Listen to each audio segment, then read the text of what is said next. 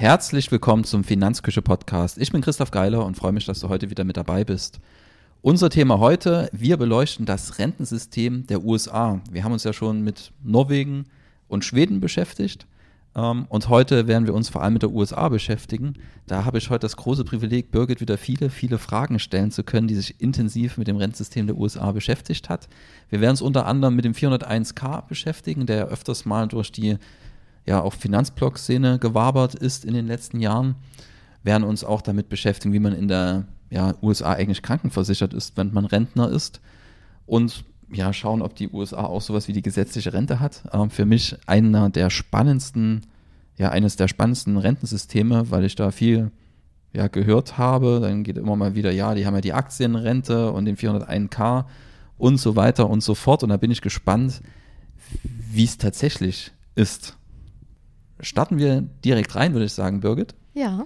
Wie ist das Rentensystem der USA aufgebaut? Genau, also ich habe das wieder so strukturiert wie die anderen Artikel auch, dass wir uns erstmal mit der gesetzlichen Rente beschäftigen, gucken, wie die ausgestaltet ist, welche Vor- und Nachteile die vielleicht hat.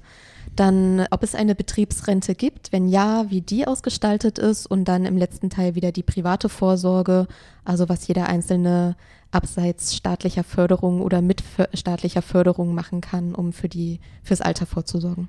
Okay, gibt es irgendwie so ein irgendwas, was dir hängen geblieben ist vorab, wo du sagst, okay, das fand ich besonders beim Rentensystem der USA, bevor wir tiefer reingehen? Ich fand schon sehr interessant, was es für einzelne Modelle gibt. Aber so allgemein der Eindruck, der bei mir entstanden ist, ist, dass es eben sehr auf die Verantwortung des Einzelnen ankommt, dass, wie wir noch sehen werden, die gesetzliche Rente halt eher so eine Mindestabsicherung ist und alles andere darüber hinausgehende liegt eben stark in der Verantwortung des eigenen Einzelnen. Okay, also so wie man es von der USA ein Stück weit dann auch erwarten würde. Genau. Nicht umsonst sind da ja auch, und das ist vielleicht dann vielleicht auch so im System geschuldet, ähm, große, ich sag mal, Ungleichheiten in der Bevölkerung. Ähm, man hat ja eine, eine noch extremere Schere zwischen den einzelnen Vermögenseinkommensschichten als bei uns in Deutschland. Und du hast gesagt, gesetzliche Rente. Also gibt es tatsächlich eine gesetzliche Rente in den USA? Also ich weiß so ziemlich gar nichts, also wusste so ziemlich gar nichts, bis auf, was mir immer, der 401k, das ist so das, was mir immer im Kopf hängen geblieben ist bei der USA. Aber ich weiß nicht mal, ob es eine gesetzliche Rente gibt. Bin gespannt. Es gibt tatsächlich eine gesetzliche Rente, die ist so ein bisschen das Produkt der Weltwirtschaftskrise Ende der 20er Jahre als es einfach ja sehr viel Altersarmut auch gab. Damals war das eben alles so in der Verantwortung der einzelnen Bundesstaaten und ja, da kam es eben sehr darauf an, dass eben jeder für seine eigene Rente vorgesorgt hatte die Lebenserwartung war jetzt auch nicht besonders hoch und ansonsten ähm, waren es vor allen Dingen ja religiöse Wohlfahrtsorganisationen, die sich um solche Dinge dann eben gekümmert hat, jetzt ähm, gegen Altersarmut vorzugehen. Und mit der Weltwirtschaftskrise wurde einfach klar, dass es ähm, eine nationale Lösung brauchte und da hat man eben die Sozialversicherung eingeführt. Und das System gibt es bis heute. Es äh, ist dann eben so, dass wie bei uns muss auch Arbeitnehmer und Arbeitgeber beide zu gleichen Teilen ein zahlen, jeweils 6,2 Prozent. Auch Selbstständige sind einzahlen, die zahlen dann eben den vollen Betrag, die 12,4 Prozent. Okay, also auch die sind quasi äh, pflichtversichert, wenn man so will, anders als bei uns. Genau, die sind auch mit drin versichert. Ausnahmen gibt es, aber das sind dann meistens so bestimmte Gruppen des öffentlichen Dienstes, aber eben auch nicht alle. Also ich glaube, insgesamt sind aktuell 94 Prozent der Bevölkerung über die Sozialversicherung versichert. Okay, das ist ja schon mal ein Unterschied zu uns. Äh, bei uns sind es, glaube ich, 80 Prozent oder so, die das in der gesetzlichen könnte ungefähr Rente hinkommen. Ich habe, du hast auch gesagt, Beitragsbemessungsgrenze liegt bei der USA oder geschrieben bei 147.000 Dollar, was ja doch nochmal einen Ticken höher ist als bei uns. Ähm, ja. Das ist nicht das Doppelte, aber ist schon ganz schön weit weg von unseren ungefähr 80.000 oder was wir hier haben. Ja. Genau. Und was ist die Aufgabe von der ich sag mal, von diesem Umlageverfahren, was Sie dort eingeführt haben? Ist das eine Mindestabsicherung? Ist das ein Grundstock? Was ist das? Ja, also das Ziel der Sozialversicherung und der darüber finanzierten ähm, gesetzlichen Rente ist eben die Vermeidung von Altersarmut. Also es gibt keine Mindestrente in dem Sinne, sondern es ist wirklich die Sozialversicherung ähm, sorgt dafür, dass eben Altersarmut möglichst vermieden werden sollte Und das haben die auch, die haben auch ein interessantes Konzept bei der Berechnung dieser Renten, dass nämlich niedrigere Einkünfte sozusagen mehr gewichtet werden so dass eben Leute, die ein eher niedrigeres Einkommen hatten, äh, anteilig mehr Rente bekommen als jemand, der ein besonders hohes Einkommen hat. Okay, also dort ist quasi das, was in Deutschland auch ab und zu diskutiert wird, aber ich nehme es nicht als große Diskussion wahr, sondern eher so unter ja, ganz, keine Ahnung, fast schon Fachspezialisten, wobei das eigentlich viel, viel stärker thematisiert werden sollte, dass eben, also das Problem oder ein Problem oder Unfairness der gesetzlichen Rente ist ja, dass du als Geringverdiener dieselbe Rente kriegst wie, also gemessen an deinem Einkommen, also kriegst du für ein bestimmtes Einkommen einen Rentenpunkt und eine gewisse Rente und das gilt für, der zweite Rentenpunkt ist genauso viel wert wie der erste Rentenpunkt. Das heißt, verhältnismäßig für das, was du eingezahlt hast, bekommst du als Geringverdiener genau das gleiche wie ein Topverdiener. Und hast aber, das ist jetzt statistisch erwiesen, ist nicht schön, aber als Geringverdiener eine geringere Lebenserwartung. Das bedeutet eigentlich, was du benachteiligt. Und das ist in den USA ein Stück weit ausgeglichen dadurch, dass Niedrigverdiener, also der erste Euro, den du einzahlst, dafür gibt es am Ende die meiste Rente und der letzte Euro, den du einzahlst, dafür gibt es am wenigsten Rente. Genau. Was ein sehr, sehr, finde ich, spannendes Konzept ist und auch, ich sag mal, hier in Deutschland überlegenswert wäre. Wird ja überlegt, aber nicht ernsthaft, so wie ich das bisher mitbekommen habe. Wie ist die gesetzliche Rente dort aufgestellt? Ist sie gut durchfinanziert oder ähm, ist das ja, anders? Ähm, ja, also da wurde jetzt auch wieder viel Kritik laut, denn es ist eben, wie gesagt, ein Umlagesystem, also mit dem, was heute eingezahlt wird, ähm, werden eben auch die heutigen Rentner ausgezahlt. Und die ganzen Beiträge kommen eben in den Social Security Trust Fund, also in den großen Fonds. Und ähm, ja, wenn man Überschüsse produziert werden, können die in bestimmte Staatsanleihen auch investiert werden, um dann eben Polster zu haben. Und Überschüsse werden aber schon seit langer Zeit nicht mehr produziert. Die Überschüsse, die noch da sind, stammen, glaube ich, aus den 80er, 90er Jahren. Okay, also eine Weile Und her. Die sind eben ja wahrscheinlich in 15 Jahren komplett aufgebraucht, sodass dann eben wirklich nur noch das, was reinkommt, kommt auch gleich wieder raus. Und das kann sein, dass das eben dann nicht ganz reicht, sodass die Rentner in 15 Jahren ja nicht den vollen Satz bekommen, der ihnen eigentlich zusteht, oder dass sie vielleicht auch gar nicht pünktlich ausgezahlt werden wenn so man jetzt nicht irgendwas tut. Genau, also wir werden auch wieder alles verlinken. Wir werden den Textbeitrag dann vor allem auch wieder verlinken auf der Finanzküche und da hast du, glaube ich, auch eine, eine Quelle verlinkt, ähm, wo steht, dass der Fonds 235 dann in die Insolvenz gehen würde. Ähm, genau. Dann, wie gesagt, ja, nicht pünktlich bezahlt werden kann oder vielleicht nicht in voller Höhe. Genau, also perspektivisch wird es immer noch Rentenzahlungen geben, auch dann die darüber hinausgehenden 50, 75 Jahre aber es kann eben nicht mehr die Rentenhöhe garantiert werden. Ja. Also am Ende ist es sehr ähnlich wie in Deutschland, wenn ja. man ehrlich ist. Wir haben bis, ich glaube, bis ins Jahr 2030 eine Regelung ungefähr. Und dann muss man mal schauen und eine neue finden. Idealerweise finden wir schon ein paar Monate vorher eine Regelung. Ja. Ähm, beschlossen ist ja die Senkung des Rentenniveaus. Und dann wurde eine Haltelinie eingeführt und dann muss man schauen, was passiert, ähm, wenn das Datum, für das die Haltelinie festgelegt wird, dann mal überschritten ist. Kann man jetzt blöd finden, dass, ich sag mal, so eine kurzfristige Planung, wenn man will, auf fünf bis zehn Jahre jetzt nur da ist. Man kann es aber auch ehrlich finden, wenn man sagen muss, okay, ähm, da muss man ein Stück weit dann auch gucken, wie sich tatsächlich, ja, wie sich die Finanzierungssituation zu dem Zeitpunkt eben dann darstellt, weil du kannst ja wirklich nur das am Ende ausgeben, was reinkommt. Solltest dann vielleicht rechtzeitig dann an den Auszahlungen oder an der Beitragsschraube drehen. Oder das ist ja auch noch ein Punkt, wo du sagst, okay, du kannst das Renteneintrittsalter anheben ja, da muss eine Regelung gefunden werden rechtzeitig. Aber heute eine Regelung für in 30 Jahren zu finden, ist halt relativ sinnbefreit, weil du auch nicht weißt, wie sich Zuwanderung etc. entwickelt, das Ganze beeinflusst. Und ja, sieht man ja auch bei privaten Versicherern, die heute irgendwas für in 50 Jahren garantieren. Was machen die? Die sammeln ihre Garantien dann reihenweise ein. Genau, also ein bisschen kann man es verstehen, dass nicht ganz so weit in die Zukunft geplant wird, aber ja, ein paar Probleme sind ja absehbar und da kann man dann, sollte man auch zügig handeln. So. Kannst du was zu den Renteneintrittsaltern sagen? Wann geht es in den USA in die Rente? Ähm, kann ich eher in Rente gehen? Was passiert, wenn ich später in Rente gehe? Ja, ist eigentlich auch ähnlich wie in Deutschland. Also früher gab es, ähm, war, also es gibt auch ein reguläres Renteneintrittsalter. Das war früher bei 65 Jahren für alle, die vor 1960 geboren wurden. Für alle danach Geborenen ist es jetzt mittlerweile bei 67 Jahren, also eigentlich genau wie bei uns. Es gibt auch die Möglichkeit, eher in Rente zu gehen, auch schon ab 62 Jahren. Da wird auch gerade diskutiert, das ähm, auf 63 hochzusetzen. Und da muss man dann natürlich auch mit Abschlägen rechnen, so vier bis sechs, äh, fünf bis sechs Prozent pro Jahr. Das ist auch relativ ähnlich zu uns. Also da ist es in ähnlichen Dimensionen. Ja, und da genau. ist ja auch das, ja, der, frühere Rentenbeginn ist auch in ähnlichen Dimensionen.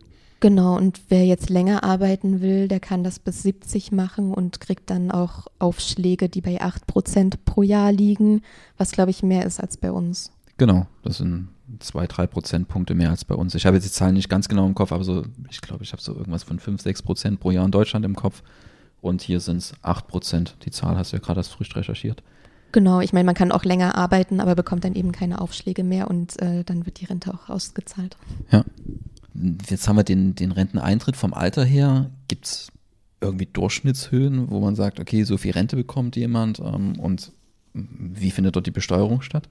Also ich habe mal äh, habe eine Seite gefunden, wo zumindest da stand, wie die Maximalauszahlung bei der Rente ist. Bei und der die, gesetzlichen. Genau, und die liegt momentan bei 3.345 US-Dollar. Ist, glaube ich, auch ein bisschen höher als bei uns. Wir bekommen irgendwie maximal 2.500 oder so.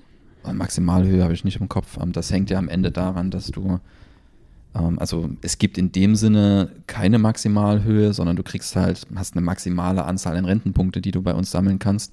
Wenn du maximal zwei Rentenpunkte sammeln kannst bei uns, dann musst du noch rechnen, wie viele Jahre kann ich maximal arbeiten. Wenn du mit dem 18. Geburtstag angefangen hast und bis 67 durchgearbeitet hast, dann hast du halt eine sehr, sehr hohe Rente, wenn du dann auch noch viel eingezahlt hast und jedes Mal diese zwei Rentenpunkte gesammelt hast.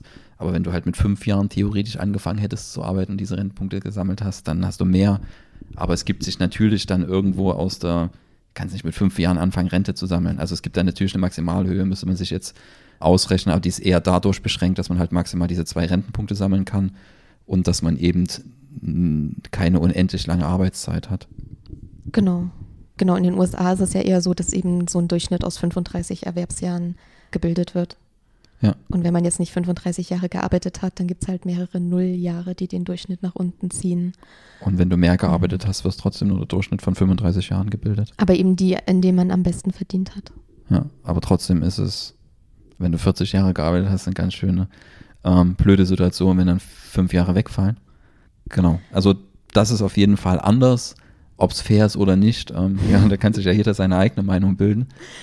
Genau, aber da müssen dann natürlich auch ähm, Steuern drauf gezahlt werden und das kann, ja, also bis zu 85 Prozent des Gesamtbetrags ähm, werden besteuert.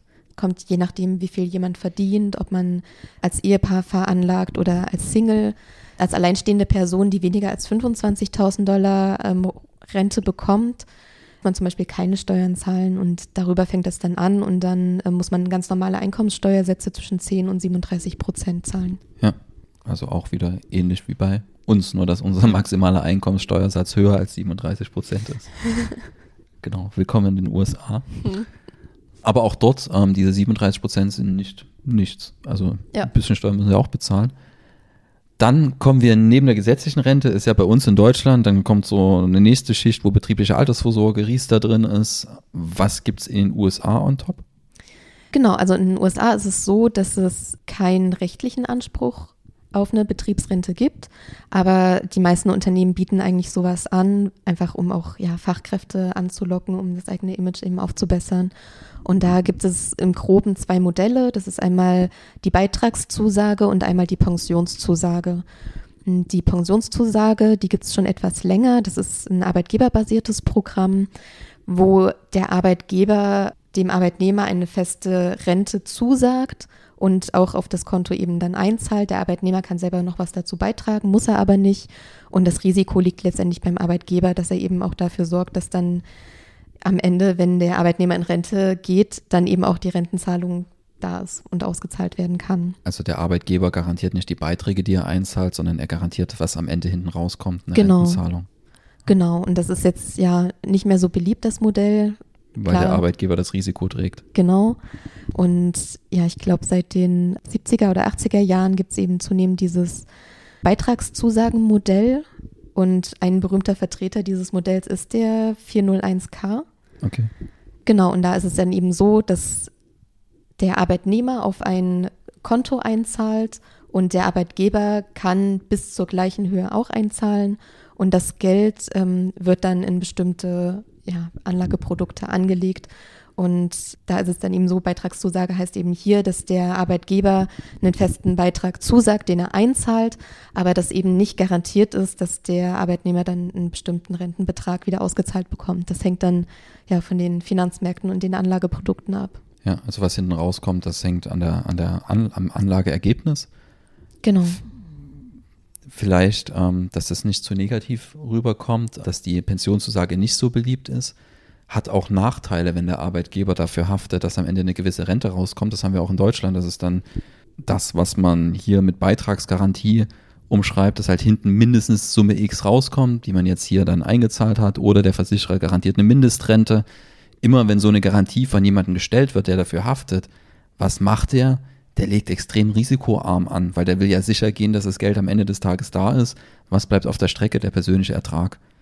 Also es ist gerade, wenn man so langfristig plant, absolut sinnvoll zu sagen, okay, wir nehmen den Arbeitgeber dort ein Stück weit aus der Haftung raus, was das Ergebnis angeht. Ist auch nicht sein Job, der perfekte Anlagestratege zu sein oder dafür zu haften, dass die, äh, dass der gewählte Anlagestratege da super gut abschneidet.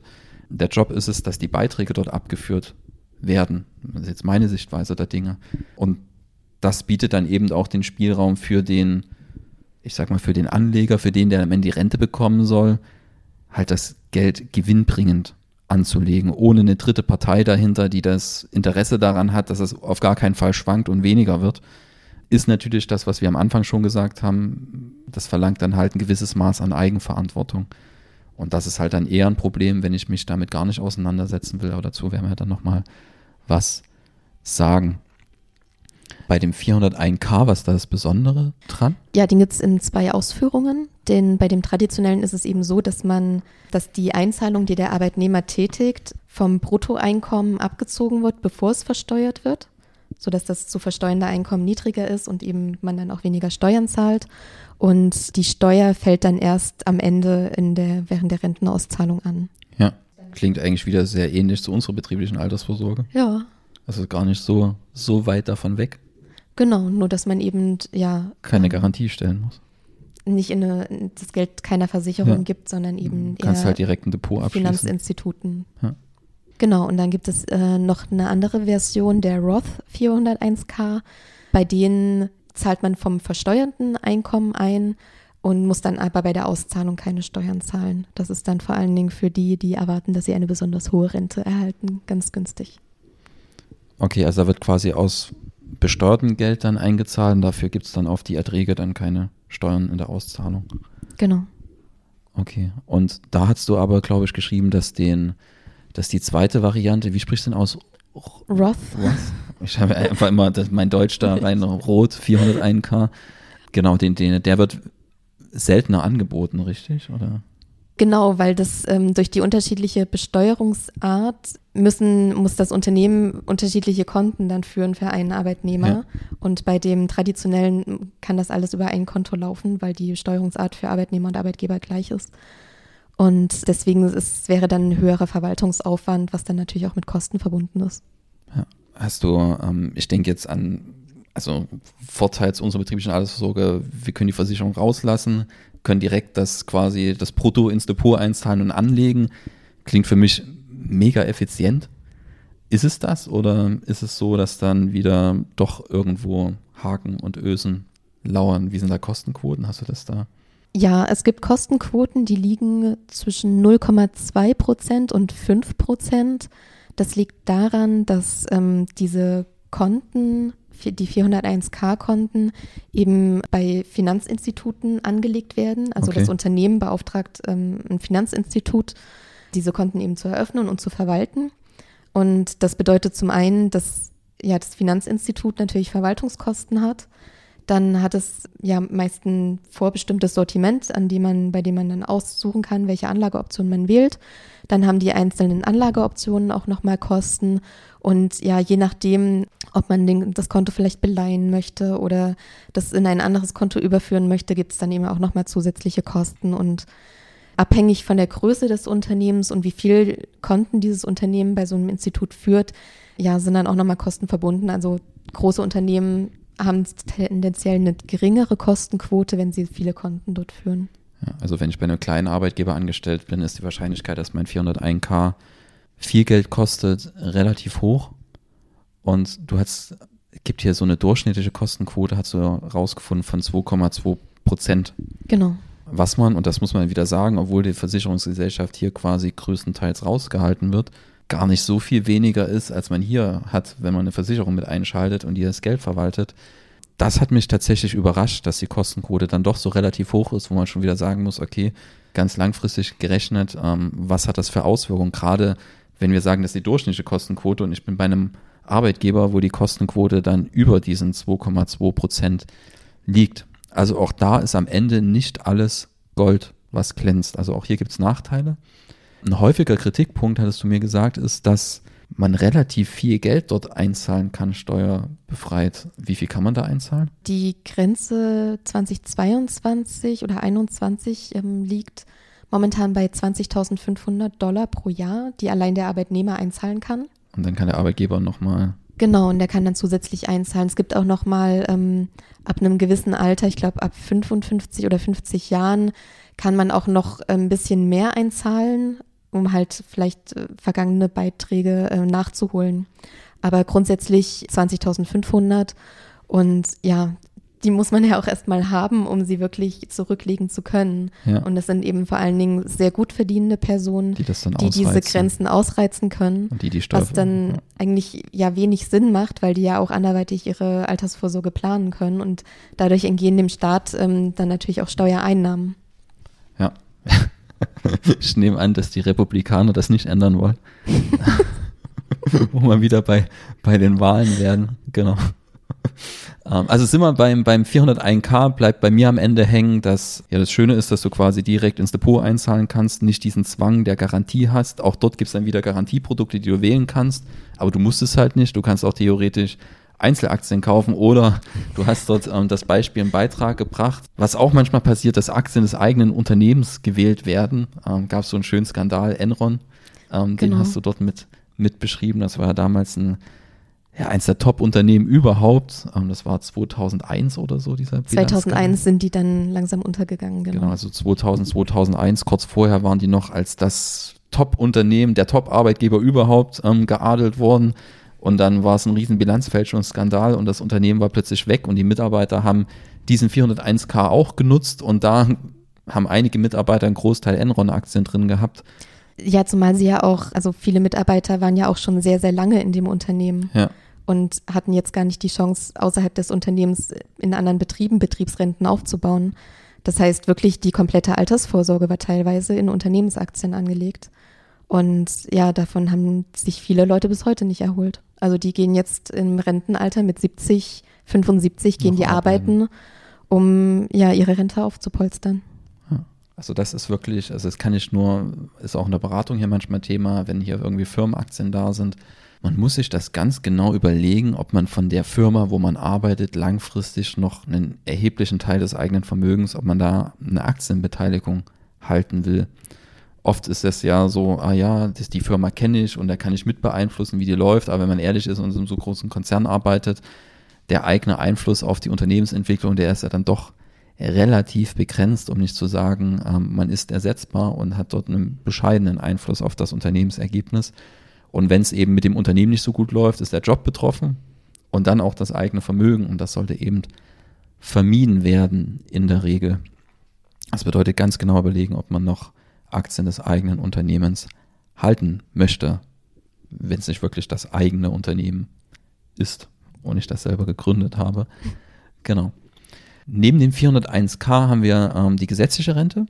Dann wäre in Deutschland jetzt die dritte Schicht dran. Gibt es denn sowas auch äh, in der USA oder ist dann 401k gesetzliche Rente und danach ist Schluss oder?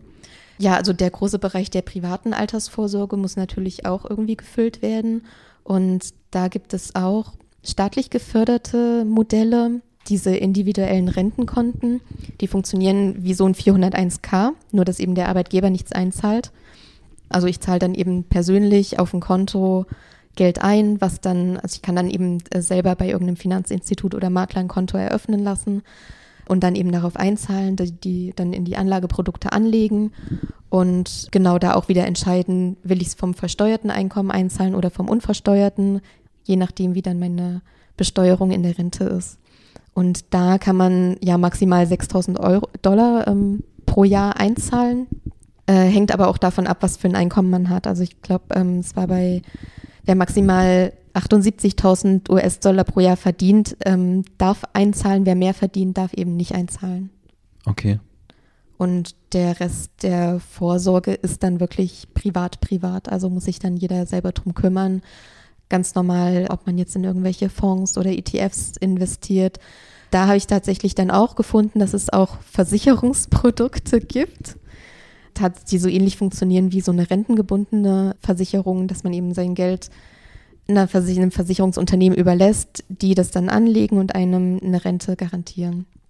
Und die sind jetzt sogar zurzeit wieder sehr beliebt.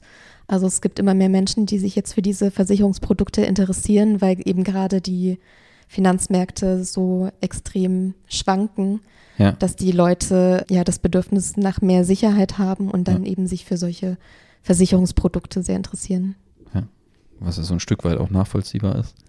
Genau. Ähm. weil ja, ja die individuellen Rentenkonten und der 401k sind ja fast ausschließlich eben auf Anlageprodukte an Finanzmärkten konzentriert, obwohl es da auch so ein paar Produkte gibt, die ein bisschen ja, weniger Risiko bieten. Ja, muss man ja auch sehen, dass die gesetzliche Rente dort halt, ich weiß nicht, vom Stellenwert kann man sagen, dass die geringer ist vom Stellenwert als in Deutschland oder? Also was die Bedeutung angeht, ich glaube schon, dass die Leute sich auch darauf verlassen, dass sie eine gesetzliche Rente bekommen. Aber ich denke, die US-Amerikaner sind grundsätzlich offener, sich eben selbst, selbst das Geld in die Hand zu nehmen und es irgendwo anzulegen ja. mit Risiko. Ja, okay. Dann haben wir, ähm, wir haben die Besteuerung, wir haben die, die, ich sag mal, drei Schichten, wir haben die gesetzliche Rente, wir haben die betriebliche Altersvorsorge, was dann gemeinhin der 401 1K größtenteils mit als, als Baustein darstellt. Dann haben wir die, die privaten Rentenverträge, wenn man so will, und ja, ich sag mal, ein eigenes Depot, was jetzt unversteuerter, also aus versteuertem Geld bedient wird. Und wir haben noch ein Thema, das ich sehr, sehr wichtig und interessant finde, weil ich glaube, dass auch ein bisschen anders ist als in Deutschland. Da wird ja häufig, ich habe letztens wieder eine Doku gesehen, da ging es um, um ja, Armut in den USA, speziell dann auch um die, um die Gesundheitsvorsorge, wo dann, ich erinnere mich an ein Bild, da sind die zu so einem großen Platz gefahren, da waren riesige Zelte aufgebaut und dann, das waren so eine, das einmal im Jahr findet das dort statt, so mehrere Tage, wo ganz viele Ärzte dort sind und dann kannst du dich halt kostenlos behandeln lassen. Und da sind ganz, ganz viele hingepilgert. Ähm, weißt du, wie das mit der, mit der medizinischen Versorgung im Ruhestand ist? Genau, da ist es ein bisschen anders als bei uns. Es ist so, dass es gibt eine gesetzliche Krankenversicherung für Rentner, die, darauf hat man Anspruch, wenn man jetzt mindestens zehn Jahre in die, in das Sozialversicherungssystem eingezahlt hat. Und ja, die Förderung hängt eben dann auch drauf ab, äh, davon ab, wie lange man jetzt nun eingezahlt hat, wie hoch das Einkommen war. Aber grundsätzlich gibt es einen Teil in dieser Krankenversicherung, der kostenlos ist, was vor allen Dingen so Krankenhausaufenthalte angeht. Dann gibt es einen weiteren Teil, der zum Beispiel Arztbesuche abdeckt, aber da muss man dann schon wieder Prämien zahlen und den in Anspruch nutzen, äh, nehmen zu können. Und ein anderer Teil, ähm, der bietet private Vorsorge, also wie so private Krankenzusatzversicherungen nochmal an. Und genau, das kostet dann natürlich auch nochmal mehr. Und grundsätzlich ist es aber so, dass viele Leistungen muss man erstmal selbst zahlen, bis man einen bestimmten Betrag erreicht hat und dann erst ab diesem Betrag greift ähm, die Krankenversicherung. Das heißt, ähm, ich muss bei einem Krankenhausaufenthalt muss ich, äh, glaube ich, die ersten zehn Tage voll selbst zahlen. Danach gibt es dann eine Abstufung und ab einem bestimmten Betrag greift dann die Versicherung. Oder bei Arztbesuchen, dann muss ich halt erstmal selber mit 233 äh, Dollar ja, ausgeben, bevor ich dann Ansprüche aus der Versicherung geltend machen kann. Und da, ich glaube, dieser Part wird allgemein ein bisschen unterschätzt dort. Es gibt äh, Hochrechnungen, die sagen, dass jemand, der dieses Jahr in Rente geht, sollte einen Puffer von 315.000 Dollar mit einkalkuliert haben für Gesundheitsausgaben, die anfallen. Das ist ein ordentlicher Geldbetrag. Ja. Er verdient ja nicht jeder, nicht jeder hat dort einen hippen IT-Job. Mhm. Und 315.000 Dollar zusammensparen nur für Gesundheitsausgaben, das ist halt ein Brocken. So. Ja, kann man Ähm, sagen. Das, das unterschätzt man manchmal, was man hier in Deutschland hat, ist halt, ja, der Unterschied ist halt hier, dass sich das dann am Ende der Krankenkassenbeitrag am Einkommen festmacht. Und das ist hier halt dann ein Stück weit unerheblich, wenn du für die Kosten dann ja teilweise auch selber auf, aufkommen musst. Ähm, das sind, ich sag mal, gerade Geringverdiener oder, oder Geringrentner, wenn man so will, die kleine Renten bekommen, die haben zumindest noch eine anständige Krankenversorgung, wenn du so willst, in Deutschland. Ähm, und das ist, glaube ich, ein Punkt, der sehr, sehr ähm, für, für Deutschland spricht. In dem Moment, zumindest aus sozialer Sicht, klar kannst du auch sagen, ähm, jeder ist da für sich selber verantwortlich. Ähm, kenne auch aus Mandantengesprächen, das hat mir ein Mandant sehr eindrücklich geschildert, der quasi aus, auch amerikanische Wurzeln hat. Und dort ist halt wirklich auch die, ich glaube, die Oma war es, die, die sind halt wirklich so sehr, sehr auch teilweise gegen diese, gegen das Krankensystem, also gegen diese Mindestversorgung, die dort eingeführt wurde. Und die können sich da auch wirklich darüber beschweren, aufregen und ist alles Mist. Und im nächsten Atemzug kriegen die eine Rechnung und brechen Wein zusammen und wissen nicht, warum sie, wie sie das bezahlen sollen, wollen aber dieses Gesundheitssystem trotzdem nicht haben. Also das ist schon eine ganz andere Kultur, wenn man so möchte. Ähm, Ja. Das ist, glaube ich, ähm, ich sag mal aus meiner Sicht unverständlich, aber ich kenne halt auch nicht den, den das, das amerikanische Mindset. Damit bin ich nicht groß geworden. Ja, es ist, glaube ich, für uns schwer nachvollziehbar, weil wir das ja gar nicht anders kennen. Und für uns ist eben dieses Sozialprinzip, dass alle einzahlen und je nach Bedarf bekomme ich eben dann meine Rechnungen bezahlt. Ja. Und in den USA ist eben sehr auf Individualismus. Ich bin meines eigenen Glückes Schmied. Ich, haben, ich glaube, haben die nicht auch das Streben nach Glück in der Verfassung verankert? Auf jeden Ähm, Fall haben sie einen Film drüber gedreht. Genau. Und da kommt es eben immer, also ist eben immer die Einstellung, dass jeder für sich selber verantwortlich ist und dass es im Prinzip jeder schaffen kann. Und dass dann natürlich systemische Zwänge existieren, die es dazu führen, dass es eben nicht jeder schaffen kann, wird ja ausgeblendet. Und dazu muss man dann auch noch wissen, dass der, das Medicare ist ja jetzt nicht was, was es schon 20 Jahre gibt. Genau. Ähm, das ist ja, glaube ich, unter der Obama-Regierung entstanden. Hieß ja mal, oder wurde gemeinhin Obamacare genannt, ähm, wenn ich mich jetzt nicht komplett verrenne. Also es gibt unterschiedliche Systeme, die alle in den letzten Jahren und Jahrzehnten mehr oder weniger ausgebaut oder Ja. ähm, vergrößert wurden. Und ich weiß jetzt nicht, wie es bei Medicare gibt, wie lang es das jetzt schon tatsächlich gibt.